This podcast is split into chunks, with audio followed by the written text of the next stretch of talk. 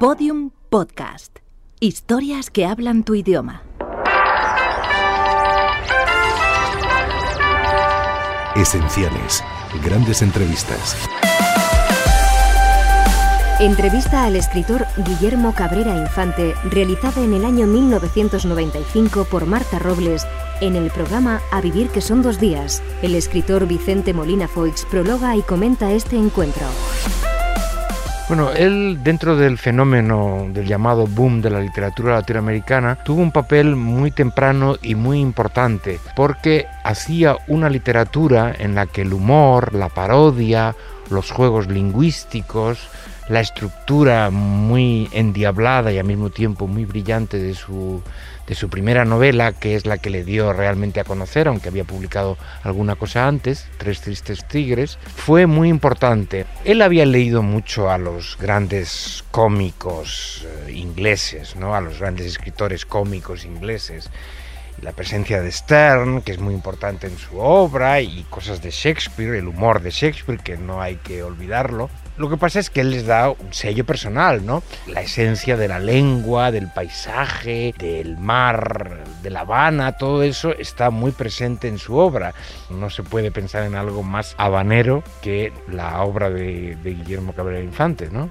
Cuando le conocí, que fue en el año 1971, en verano, me acuerdo, en el mes de julio, cuando llegué a la casa me encontré a una persona totalmente adusta, seca, y no muy humorística. A la salida de esa primera entrevista, de esa primera visita a la casa de la calle Gloucester Road, eh, Miriam Gómez, su mujer, vino en una parte y me dijo, Vicente, mm, no has conocido a Guillermo, porque Guillermo está lo que él luego con humor ha llamado cuando navegó por mares de locura, porque tuvo un breakdown nervioso y estaba bajo sus efectos. La vida no, ha sido, no había sido fácil con él, pero el humor y la, el lado cómico de la existencia y de las cosas que le rodeaban nunca lo perdió.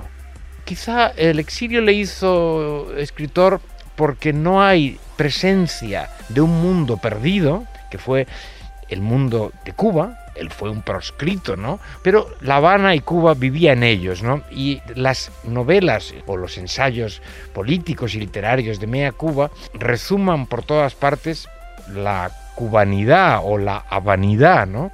Guillermo Cabrera fue un escritor muy plural, escribió, como sabes, para el cine, guiones de cine, mucho periodismo, artículos importantes de, de, política y de literatura y política que también se han recopilado, y luego novelas, algunas de las cuales han salido póstumamente, ¿no? Y algunas de ellas son verdaderamente muy importantes dentro del canon de la literatura de Guillermo Cabrera Infante, ¿no? Él eh, fue periodista, o sea, él, tuvo una importante colaboración antes de la caída de, de Batista y en los primeros tiempos de Castro, y fue muy importante, eso también se ha rescatado en, la, en el volumen 2, si no recuerdo mal, de la obra completa, eh, toda la parte de como director y escritor de artículos en una revista que leída ahora en ese contexto asombra por su modernidad y su atrevimiento y su independencia, que poco después perdió, cuando los Castro ya cerraron la revista, ¿no?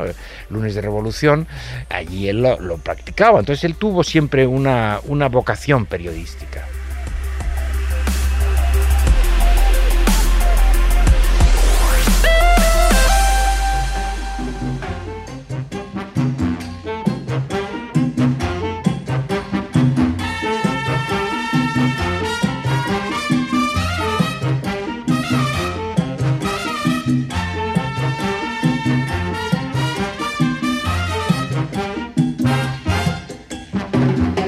Siempre anda recobrando los mismos horizontes lejanos en el tiempo y la distancia, muy cercanos en la música, en los amores perdidos, en las palabras recobradas, en el idioma hecho juego y esplendor en la hierba londinense con vistas a La Habana.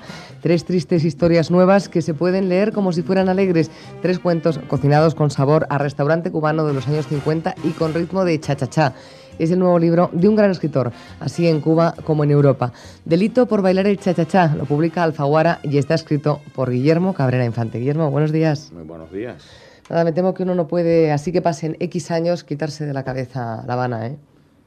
No, no realmente, no como lo que se llama Genius Loci, es decir, el lugar verdaderamente generador, que fue para mí La Habana. A mí La Habana, yo he visitado muchas ciudades ya de mayor, pero yo llegué a La Habana cuando tenía 12 años. Yo venía de un pueblo de 8.000 habitantes, donde el alumbrado público, por ejemplo, era una bombilla cada cuadra, era, es decir, la noche era realmente noche. No existía, por supuesto, la televisión. Y cuando llegué a La Habana, me deslumbró el hecho de que el, día no se acababa. Se ponía el sol, pero entonces se encendían todas esas luces que dan a, a, cada ciudad un aspecto extraordinario de una gran alegría. Y a mí me fascinó realmente La Habana. Para mí es la ciudad más fascinante que yo he conocido. Inclusive más fascinante que ciudades tan deslumbrantes como Nueva York o como la misma Londres, para no hablar de París. Ya se nota porque tiempo después eh, hay que remitirse a La Habana para, para, ubicar los últimos cuentos de Guillermo Cabrera Infante. Por cierto, ¿ha sido alguna vez, eh, no, sé, no sé si delito, pero por lo menos pecado bailar en cha-cha-cha en Cuba? Mm, no, no, no, no, nunca, nunca la música era pecado en Cuba, todo lo contrario. Nunca, ni después de la revolución no hubo un momento en que... Mm, bueno, hubo momentos verdaderamente exacerbados, pero era imposible contener uh, el entusiasmo de la gente por el baile. Sí, en Cuba había una especie de romería en las cervecerías, que había tres cervecerías grandes, uh -huh. y daban todos los fines de semana unas grandes fiestas, donde tú podías ver, por ejemplo, a Benny Moré cantando y, bailando y tomando, que lo hacía demasiado para su salud.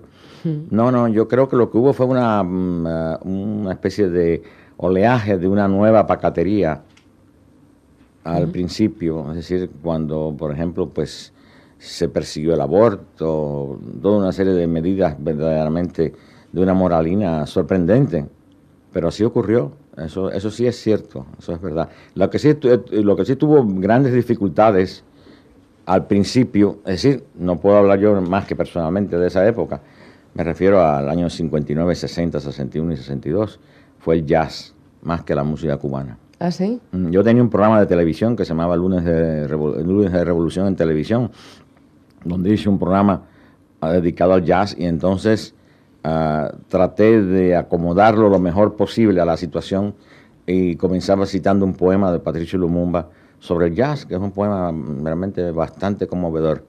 Y en los ensayos vino un delegado de la, no era el Ministerio de Cultura, pero el Consejo de Cultura, y dijo, me dijo, no se puede emplear el saxofón. no me lo puedo creer, ¿de verdad? Sí, digo, ¿cómo que no se puede? Dice, no, no, el saxofón es un instrumento yankee. Digo, pero por favor, eso lo inventó un belga llamado Adolf Sax. Y me dijo, ¿y usted, me dice usted del imperialismo en el Congo? bueno, no me lo puedo creer. Sí. Bueno, eh, Guillermo, eh, teniendo en cuenta que toda, la, toda tu literatura está mm, repleta de, de, música, después de lo, lo, que nos dices del jazz, ¿es el jazz tu música preferida? ¿O prefieres mm. un cha un bolero o qué? No, no, siempre la música cubana. Siempre la música cubana. Sí, yo he tenido periodos de gran intensidad uh, de oyente de jazz y tuve el privilegio, por ejemplo, de oír a Thelonious Monk en Bruselas, a John Coltrane en París, a Dizzy Gillespie en París y en, en Nueva York. Y eso fue un tiempo de gran entusiasmo mío por el jazz. Uh -huh. Pero yo he regresado a la música cubana hace ahora unos 25 años, sobre todo después de vivir en Londres, con una gran intensidad. Es curioso lo que hace, lo que hace el exilio, ¿eh? porque desde luego, además de, de hacerte escritor, a ti, ¿no? supongo yo que de alguna manera el exilio te, te, marca para hacerte, o por lo menos un escritor de una determinada manera, sí. eh, pues luego hace que las raíces permanezcan mucho más vivas. Sí, no? no? el exilio realmente es lo que me ha convertido a mí en escritor, porque yo, yo me considero verdaderamente un periodista profesional y un escritor amateur. Caramba. Eh, sí, porque te voy a explicar por qué, porque si a mí me piden un artículo, me lo piden de determinado tema, con determinado largo, para determinada fecha, yo lo hago como un periodista. Uh -huh. Pero mis libros, en realidad yo actúo como una especie de amateur, de aficionado a la literatura, porque realmente yo uh, financio uh, mis libros con los artículos que escribo, que son -huh. los que me pagan muy bien. Y, y, esa es la realidad de la situación. Pero hay una, algo muy curioso. Yo iba un día por Londres, por al costado de ese museo tan uh, británico que se llama Victoria y Alberto, con un cubano que fue muy prominente, al principio de la revolución, que fue embajador en la India y después, después se desertó y se fue a vivir a, a Caracas y se hizo muy rico como publicitario. Entonces él venía después de la, la, cena hablando conmigo y me dijo, qué desgracia realmente lo que nos ha pasado a todos, este Fidel Castro. Digo, no, no, yo todos los días le doy gracias a Fidel Castro. Pero ¿cómo tú vas a decir eso? Digo, sí, porque de lo contrario, si hubiera continuado el capitalismo en Cuba, yo hubiera seguido siendo un periodista en carteles, hubiera terminado siendo el director de carteles. Entonces yo empecé ya en los años, en el año 58 poniendo muchachitas más o menos desvestidas en carteles. En el carteles que yo dirigiría hubiera habido ya muchachas y mujeres totalmente desnudas. bueno, o sea que, después de, esto que nos cuentas, Guillermo, eh, lo cierto es que mm, a Fidel Castro los que le tienen que agradecer eh, su presencia son eh, los cubanos en el exilio. Por ejemplo, los cubanos, los cubanos de, Miami, que han, pues, han, hecho otra especie de segunda Cuba, aunque sin mucha regambre cultural, pero, pero otro imperio cubano, ¿no? Ellos han sido en realidad la continuación de la Cuba capitalista en otro país. Pero Miami es un fenómeno muy, muy curioso. Miami es un, hay una parte de Miami que es absolutamente cubana. Por ejemplo, aquí le dieron un premio a, a, Puerto Rico, el premio Príncipe de Asturias por conservar el español. Bueno, muy bien, sí, se lo dan por conservar el español, pero es que los cubanos han impuesto el español. En un enclave totalmente americano hay una ciudad enorme que en donde todo el tiempo, por ejemplo, la familia de mi mujer, de Miriam Gómez, no hablan una palabra de inglés. Siempre se han eh, desenvuelto en Miami solamente hablando español. Y la hermana de Miriam, que llegó a Miami en 1960, nos cuenta de lo que era Miami en esa época. Era como una especie de gran eh, caserío sin ninguna relevancia y los cubanos han hecho allí un, verdadero milagro. O sea, ¿tú crees, Guillermo, que por ejemplo un fenómeno como el de Antonio Banderas debe mucho a la presencia cubana anterior en, la gente del cine, en la gente de la música, en las ciudades americanas? Por ejemplo, el éxito de Banderas en Estados Unidos le debe mucho a los cubanos también. el éxito de Banderas, y voy a ser un poco malvado al decirlo, se debe a la renuencia del actor cubano-americano Andy García a aceptar ciertos personajes en ciertas películas. A Andy García le propusieron en Los Reyes del Mambo lo que quisiera, eh, un hermano o el otro hermano, y él dijo, no, yo estoy interesado en hacer una película precisamente donde la música eh, cubana es muy importante, que yo he escrito el con Cachao. Con Cachao y con mucha otra gente que no es Cachao. Hay mucha gente extraordinaria regada por el mundo americano, del mundo de la música cubana. y eh, Andy rechazó ese, ese, ese papel y se lo dieron a, a Antonio Banderas. Andy rechazó el papel que después tuvo Banderas en La Casa de los Espíritus. Y finalmente la película de Trueba estaba pensada para Andy García. Andy no la pudo hacer y ha venido en su lugar Antonio Banderas. Vaya por Dios. Gracias a los cubanos. no, no, no, no, no, eso, eso, eso, no es, eso, no, eso tiene antecedentes muy concretos en el cine. Está el caso de George Raft, que hoy es un actor prácticamente olvidado, y uh, Humphrey Bogart. Entonces había una película que se llamaba High Sierra, donde Humphrey Bogart era un, bandido y George Raft se negó a hacerlo, porque claro, le tocaba muy de cerca el hecho de que este era un bandido, además le molestaba mucho que se moría al final, porque él estaba cansado de que lo mataran. Entonces no aceptó High Sierra y eh, se lo dieron a Humphrey Bogart. Después vino el halcón maltés. John Huston empezó en George Raft para, para el papel principal, para el papel de Sam Spade, y y yo, Raf, cuando se entrevistó con Houston, le preguntó, bueno, ¿y dónde llevo el carné? ¿Carné? ¿Qué carné? Sí, el carné de policía, porque yo, yo soy policía. Dice, no, no, tú eres un detective privado. Dice, ah, no, no, yo sin carné no actúo. También quizá, Guillermo, que yo, Raf, se lo pasaba muy bien en la Cuba de Batista, ¿no? Porque vivió allí... No se lo pasaba tan bien, no, no, no, no, no, no porque... Aquí hay un malentendido. Yo fui testigo de un hecho extraordinario. Un amigo mío, que era bibliotecario, bibliotecario, de la revista Carteles, tenía una novia que por ciertas razones se puso a salir con un, lo que yo sospecho que era un alto miembro de la mafia. Pero claro, uno piensa en la mafia y piensa enseguida en italianos oscuros, eh, con eh, trajes, eh, chaquetas cruzadas. Este yo lo vi muy bien, yo acompañé a este amigo mío hasta a tener una entrevista con él, porque lo sorprendió cenando con su novia. Y entonces la agarró por el brazo y se la llevó, y el individuo de la mafia se quedó estupefacto pero era que había en realidad mucho cuidado, tenían que tener los mafiosos con los cubanos, que realmente peligrosos. Y por ejemplo con la policía de Batista. Ellos, ellos, se, ellos se reservaban mucho. Y eso que allí fue un alto miembro de la mafia que tenía el extraordinario nombre de santo traficante. Caramba. bueno, estamos eh, hablando de esa otra Cuba. Después de darle las gracias ahora a Andy García para porque le, esté dejando su puesto a Antonio Banderas, que le va a pasar lo mismo que a Humphrey Bogart. Si, va, si vas las cosas, imagínate qué bien. Sí, sí. Hemos hablado de la otra Cuba. Eh, tenemos que, saber la Cuba que hay ahora.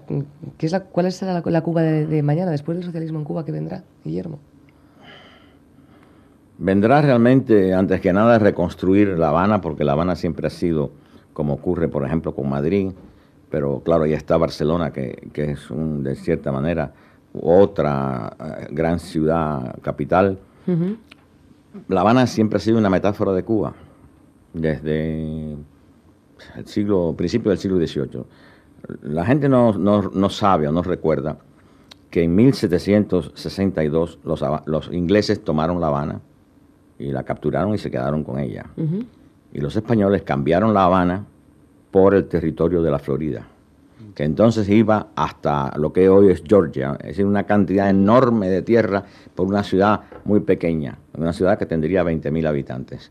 Pero eso es lo que da la medida de la importancia que tenía para el imperio español esta ciudad, porque era la ciudad verdaderamente intermedia entre España y América del Sur y de América del Centro.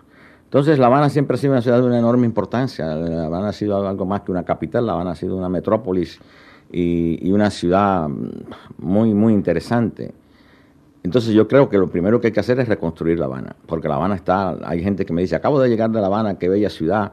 Le digo, sí, pero son ruinas. Mm. Y me dicen, sí, pero son bellas. Digo, bueno, pues si uno quiere ver ruinas bellas, se va a Atenas o a Roma. No, ¿Y no es una ciudad muerta La Habana o no. debería serlo? No debe serlo lo que es una ciudad desesperada. ¿Pero qué, qué, viene después? ¿Y cuándo, cuándo, tiene que llegar, Guillermo? Ah, no, eso entra en el terreno de la profecía. Sí, hombre, yo no te pido que saques la bola de cristal, de verdad. Pero ¿qué, qué piensas tú que puede suceder? Sabes que con la bola de cristal yo tuve un incidente muy curioso. A mí me invitó mi editor alemán en una tarea absurda, que era que yo hablara, leyera de mis libros, de un libro mío que se llama Vista del Amanecer en el Trópico, en la cual hay violencia del hombre contra el hombre desde antes de los indios de los indios y hasta estos días. Entonces yo leía y mi traductor, yo leía en español y mi traductor leía la traducción. Entonces en la primera fila había una señora que hablaba perfectamente español y, y de pronto me preguntó, bueno, ¿y qué va a pasar mañana en Cuba? Digo, mire señora, desgraciadamente yo dejé mi bola de cristal en el hotel. Aquella señora se levantó y se fue por esa respuesta. Así que hay que tener cuidado con las bolas. No te conocía, ¿no? No, para nada. Claro, no te conocía, por eso digo que se levantó y se fue. Sí, no, es muy seria, muy alemana. Ella quería verdaderamente la voz de la profecía. Es que tu sentido del humor, Guillermo, está entre, entre Cuba y el humor británico, y claro, eso es muy difícil. El humor británico es no muy difícil. El humor británico no existe. No existe. No, no, yo soy un, mm, absolutamente habanero en eso del humor. Sí. El humor británico ya se acabó. Podrías haber sido un buen escritor madrileño, pero alguien lo impidió. Yo siempre lo he pensado, que hubiera sido el novelista de Madrid. ¿Tú crees? Sí. No sé. ¿Y por qué? ¿Por qué? No, lo impidieron porque se empeñaron en, no dejarle vivir aquí, en que le pasaran cosas desagradables. Y estuviste a punto de ser. Vamos a ver, vamos a ver, vamos a ver, porque, porque de lo vamos a ver, antes de esa pregunta de Javier Riollo, que está muy bien, que quiere saberla para él mismo, para nuestros oyentes, ¿por qué no pudiste ser un escritor madrileño? ¿Qué cosa bueno, Yo estuve aquí viviendo nueve meses. Entonces había una legislación que a los nueve meses de una visa turística, que era la que yo tenía, tú ibas a un departamento aquí cerca de la plaza de Callao y solicitabas que se extendiera la visa de turista a una visa de residente. Entonces a mí, eh, en vez de mandarme a la plaza de Callao, me citaron al Ministerio de la Gobernación. Yo llegué al Ministerio de la Gobernación, mm, me acerqué a la recepcionista, le dije el nombre de la persona que quería eh, entrevistarme y me dijo, vaya a la habitación, vaya a la oficina 304. Yo subí por el elevador a la oficina 304 y había un letrero en la puerta que decía negociado de asuntos árabes. bajé a la recepción y le dije, mire señorita, eso está equivocado, usted me ha mandado al 304, pero eso es la negociado de asuntos árabes. Aunque yo pueda parecer árabe, no tengo nada de, nada de árabe. No, no, usted abra la puerta y entre, que ese es el sitio donde usted tiene que ir. Entonces, en realidad era la, la policía de seguridad del Estado, porque yo abrí la puerta y había otra puerta abierta a la izquierda y entré y ahí había un señor sentado ante un escritorio con un enorme mapa de Cuba detrás de él. Entonces este señor me hizo muy fino, me recuerdo que tenía el pelo muy planchado, con mucha vaselina, y me pidió que me sentara y me dijo, bueno, yo lo que quería era que usted ha solicitado la visa de residente, pero antes yo quisiera que usted me contara algo de La Habana. Y le dije, yo no puedo contarle nada de La Habana, yo hace nueve meses que dejé Cuba. Eh, mm, si usted lee el periódico Pueblo, eh, va a saber más de Cuba que lo que yo pueda decirle, porque ellos van como si fueran azafatas cada 15 días a La Habana y vienen hablando maravillas de lo que han visto. Entonces me dijo una cosa verdaderamente increíble. Me dijo, bueno, mire, no se preocupe que esto que usted me va a decir, no se lo vamos a decir a nadie. Por un momento yo pensé que no se lo iba a decir a mi padre. Pero luego te diste cuenta que no. No, además me preguntó de pronto, hábleme de Blas Roca. Ese nombre que es por supuesto un, hombre de batalla, era el antiguo jefe del Partido Comunista en Cuba. Un señor que se, llamaba en realidad Francisco Calderío, pero que como todos los comunistas de los años 30, incluyendo a mis padres, no eran comunistas, eran estalinistas, él decidió emular a José Stalin, que quiere decir, Stalin en Rusia, quiere decir, en ruso quiere decir hombre de acero, y él se puso Blas Roca. Entonces yo le, dije, mire, yo en mi vida he, visto a Blas Roca, yo no sé qué cara tiene, porque no, no, no tengo nada que ver con él. Entonces el hombre empezó a hacerme una serie de preguntas y él iba por un lado y yo iba detrás de él. Claro, cuando se dio cuenta que yo le estaba pisando la cola, dije, bueno, mire, usted es un hombre que viaja demasiado, no tiene necesidad de visas, Ah, vamos a dejar la residencia para un cubano que lo necesite más que usted. Ah, sí. Buenos días. Claro. y así fue. más claro no podía estar. Desde luego, Guillermo, a ti te pasan cosas por todas partes. ¿eh? Bueno, es que en realidad, tú sabes lo que ocurre, que yo hice, yo fui director y fundador de un magazine, un magazine que se llamaba Lunes de Revolución. Sí. Y ahí hay por lo menos cinco números de una ingenuidad extraordinaria. Hay un número que se llama La España que sufre todo era antifranquista. Había un número dedicado a Picasso que eh, imprimí completo, El miedo y miseria de Franco, de, Picasso. Así ellos sabían todo eso, claro. O sea que por eso te pusieron las trabas y por eso te fuiste a vivir a Londres. No, no me fui a vivir a Londres por esa razón. Me fui a vivir a Londres porque, coincidiendo con esta entrevista, un director de cine americano que yo había conocido en Cuba me invitó a ayudarlo con un guion de cine. Entonces yo llegué a Londres, era junio del 66, era de verdad el swing in London. Había muchachitas por todas partes como see-throughs, que se les veía absolutamente todo. Había un sol que era increíble, era mejor sol que el de Madrid. ¿De verdad había un sol increíble? sí, sí, yo dije, bueno, esto es el paraíso. Y, pero claro, eso era junio. Vino septiembre, el sol desapareció, Todas esas muchachitas se pusieron unos capotes hasta los tobillos, que no se les veía absolutamente nada. ¿Empezaste a comer fatal? Mm, bueno, mm, gracias a Miriam Gómez, que es una gran cocinera. A Miriam Gómez o Miriam Múltiple, ¿eh? Sí, yo, nunca he comido mal, pero el problema era que en realidad me, quedé atrapado en Londres. ¿Te quedaste? desde entonces, mm, por ejemplo, yo ahora voy a ir a dar un discurso con motivo del día del aniversario de la muerte de José Martí en París. Yo no voy a París desde el año 76 y está a 45 minutos de vuelo de Londres. Menos mal que por lo menos aquí si vienes de vez Ah, no, sí, yo siempre vengo mucho a España, eso sí es verdad. ¿Sabes una cosa? Que claro, como cada vez que nos ponemos a hablar contigo podemos hablar de lo divino y de lo humano, pues eh, hemos Eso es que me inspira tu belleza. Ay, muchísimas gracias, qué gusto. Bueno, pues entonces resulta que hemos hablado poco de este delito por bailar el chachachá, que son tres historias mm, maravillosas, duras, con mujeres y con lluvia. yo no sé si queda bien descrito de esta manera. Y con, muchísima música. de fondo, desde luego. Y con Guillermo Cabrera Infante de autor. Y un libro dedicado a Miriam Gómez, que es Miriam múltiple. ¿eh? De eso estamos absolutamente seguros, casi todos. Así que yo no sé si habrá quedado bien descrito el libro, pero simplemente con, una charla con Guillermo Cabrera Infante ya mm, se sabe. Solamente aconsejarle a los que compren el libro, si es que lo compran, es que traten de leerlo como una unidad no como un cuento y otro cuento y tercer cuento, sino todo de un tirón.